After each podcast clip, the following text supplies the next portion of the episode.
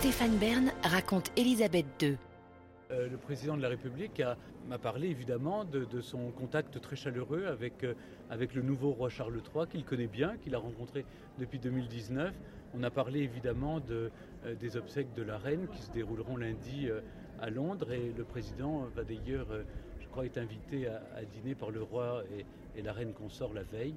Euh, et le cadeau que, la France va remettre au nouveau roi est, un cadeau très symbolique. C'est l'album de photos de la visite de la reine Elisabeth en 1957, notamment au château de Versailles. Et ce sont des photos absolument magnifiques. Et j'espère sincèrement, le président a d'ores et déjà invité le, le roi d'Angleterre à venir se rendre en visite d'État en France pour que sa première visite soit en France, comme euh, ce fut la première visite d'État de la reine Elisabeth II en 1957. Donc j'espère que, que le roi Charles III et la reine consort Camilla viendront euh, en visite d'État en France. En tout cas, moi je serai là pour les accueillir.